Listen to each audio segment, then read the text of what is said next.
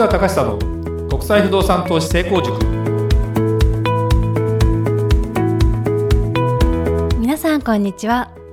市川隆久の国際不動産投資成功塾ナビゲーターの吉川良子です。この番組は株式会社国際不動産エージェントがお届けしております。市川さんこんにちは。はいこんにちは。国際不動産エージェント代表の市川隆久ですえー、りょうこちゃん、はい、この回は何回目かな？えー、今回で132回目になります。ね。結構やっぱり歴史ありますよね。あ、ね、のー、結構これもう最近なんだろうな収録が押しててもう貯めてるネタもないので割とこう収録してから放映までが短いよね。短いです、ね、だから今回ねちょっとタイムリーな話をすると実はえっ、ー、と先々週ぐらいかな？あの資産運用エキスポっていうですね、えー、まあ展示会みたいなものをにまた展示しまして、まあ、展示したというかブース出して、はい、でうちの会社もう3回目ででそのイベント自体も3回目。でだんだんまあ内容も変わってきたりもしてる中で実はやっとその国際今まではドイツ不動産というところで12回目は出したんだけど3回目今回については国際不動産エージェントがこういうサービスをしますよとまあ言ってみればいろんな世界をあのちゃんと渡り歩いてる、まあ、私およびうちの鈴木がですね、えー、ちゃんとお客様に真摯に対応していきますよってことを本気でアピールしようということでブース作ってやってでその中でブースの中でセミナーをねやらせてもらって、まあ、あの毎日日替わりでイギリスの会社さんオーストラリアの会社さんアメリカの会社さんもお呼びしてそこでセミナーもやってもらったんだけど、まあ、せっかくだから私と鈴木のフリートークみたいなねことをやろうということでまあ、各30分ずつ。で1日2回とか最後の日は3回とかねちょっとやってみたんですけど、ね、どうでした？結構大盛況でしたね。ね止ま立ち止まってくれたね。僕喋ってて思ったんだけど僕がマイク持って喋り出すと結構お客さんがこう立ち止まってくれてその中で興味ある人が僕からするとうなずくんだよねものすごくね。でそれでこっちもやる気が出て。でまあまあ調子に乗ってというかいろんな話を、させてもらうとものすごくお客さんねあのうなずいてくれたでその中でちょっとねまあ、ヒントがあったというかやっぱりねいきなり海外不動産のマニアックな話をするとそんなに人は立ち止まりにくいのかもしれない。で聞いててもよく分かんないかもしれない。なので僕の中では不動産投資ってそもそも何なのよというような話とかそもそも投資って何なのよみたいな話とかでやっぱりちょっと僕の考えを聞いてその中で不動産投資日本の不動産投資と海外不動産とかねそんなようなことの話をまあ、最初の導入部分として、まあ、お話をさせてもらったら割とすごくお客さんの反応が良くて。そうですね、うん、でその後多分まあポッドキャストのファンにも多分なっていただけるんじゃないかなこれっていう感じもね。して、まあ、ももうすでにファンだっていう人にも声かけられたりもね、はい、そうですね。したね、はい、まあ今まで僕が何度もそんな話を陽子ちゃんにもしてるけど直接言われたりもしたもんね。初めて言われました。ね。嬉しいよね。もうすっごい嬉しいああよかったよかったよかった。やっぱねあのラジオ番組みたく聞いた聞いてくれる人はもう声に愛着があるから初めて会った感じが向こうはしないんですよ。だから非常にあのこの番組を、まあ、続けるってことがものすごく大事だね。そうですね。で続けるためには続かないといけないから無理してやっても難しいなと思ってでもちろんこのポッドキャスト海外国際不動産成功塾投資成功塾っていう僕のポッドキャストはもちろん海外ネタでいろんな話をしてはいます。してはいるけどそういえばこの間のそのエキスポの時に話をした不動産投資についてとか投資についてっていう僕の考え方とかをですねやっぱなんでこういうことするの？とかだからどこを目指すの？みたいな話とかをですねやっぱちょっと一回してみたいな僕がと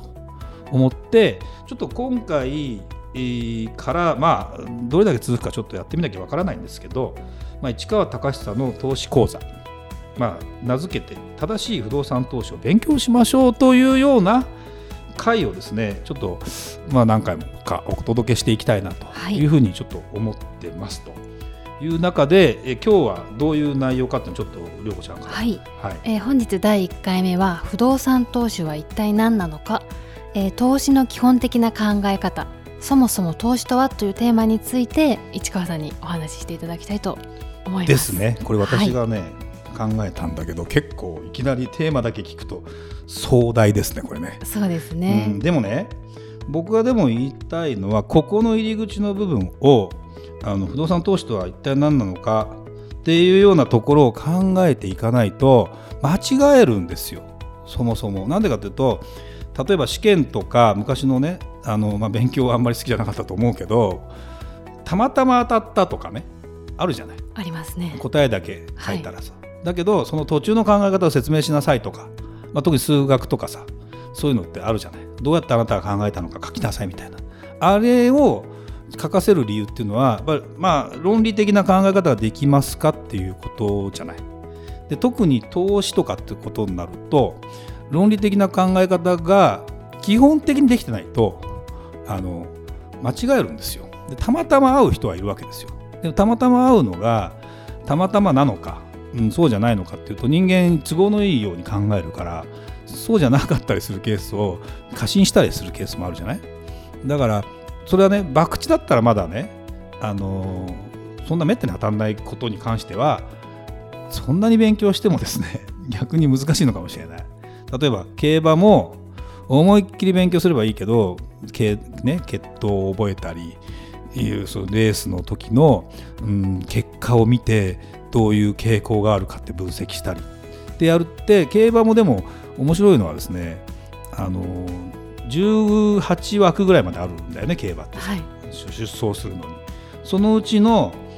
7番かな？7着までに入るやつをなんだっけな当てていこうと思うとちゃんとした確率論みたいな形で、えー、と何番人気からどうのこうのっていうのにちゃんとやっていけば7割ぐらい当たるんだよね。え、実は七割も当たるんですか？当たるんだけどこれうまくできてて1、2とか1、2、3を当てなさいっていうやつだからあれだからあのなでそれをね7着まで8着までの全部ひっくるめてかけると採算合わないようにできてるんだよ。要するにさ。そうあれ。ボックスみたいな形の変え方をすると何通り何通りって増えちゃうのね。わかる？例えば1頭軸にして ちょっと競馬の話になっちゃうけど1頭軸にしてこうやってうーんかあの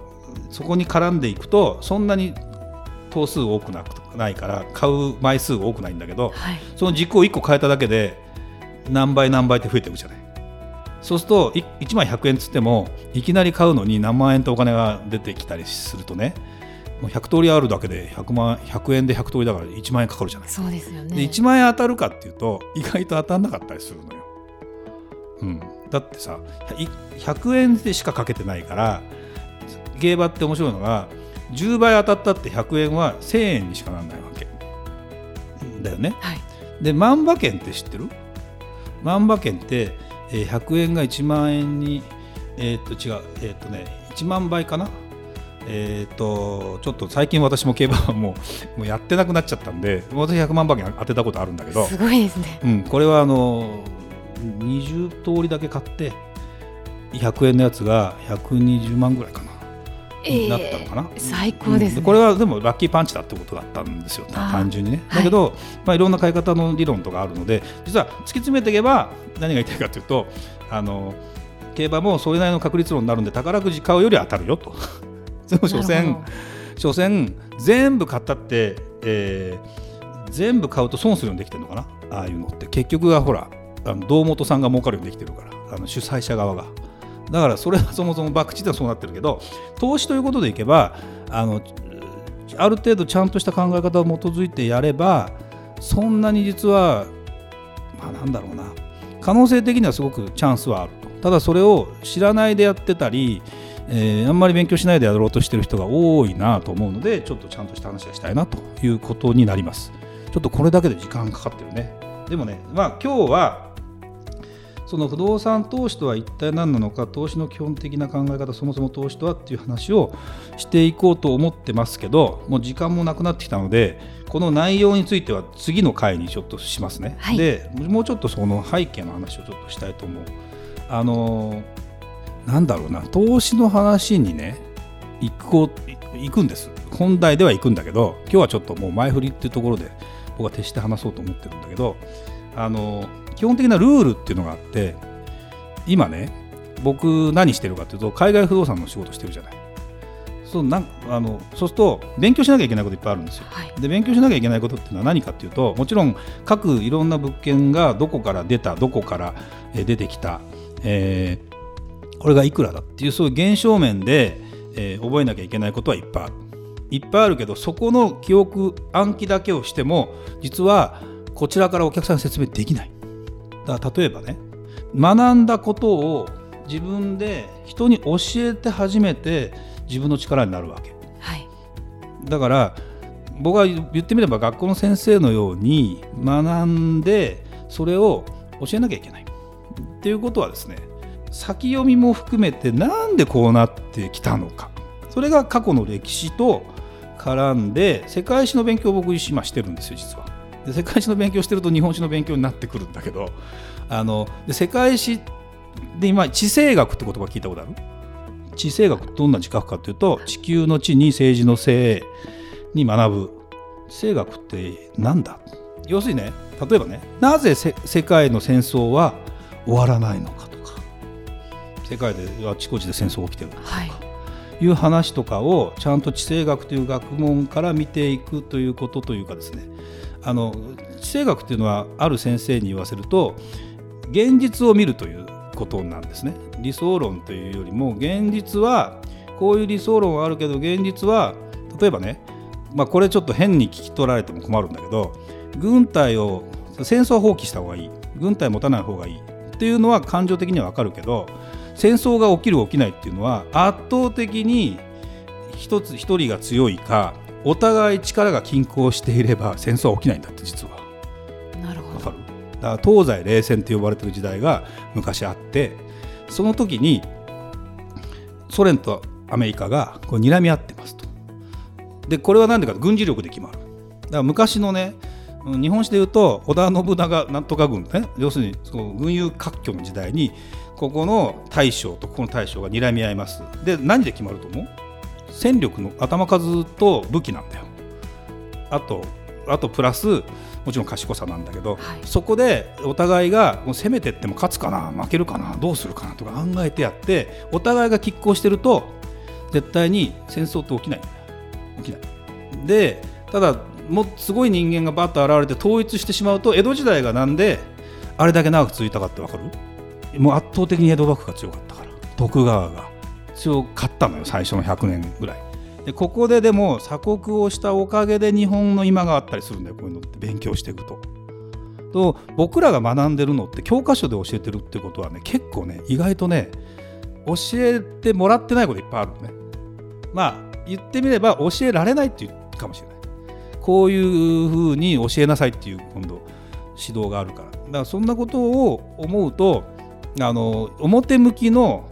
さっきのこれから僕は投資の話に持ってこなきゃいけないんだけど海外不動産を使ってるってことはそこの国がどうですかという判断を見るときに一つの指標だけでいいんですか？何が起きるんですか？今後どうなるんですか？ただね人口の話とか経済の話とかもあるしでもそれに立ち上るためには立ちかなんていうか戦う戦うというかそこに対峙していくためにはあくまでもそこの人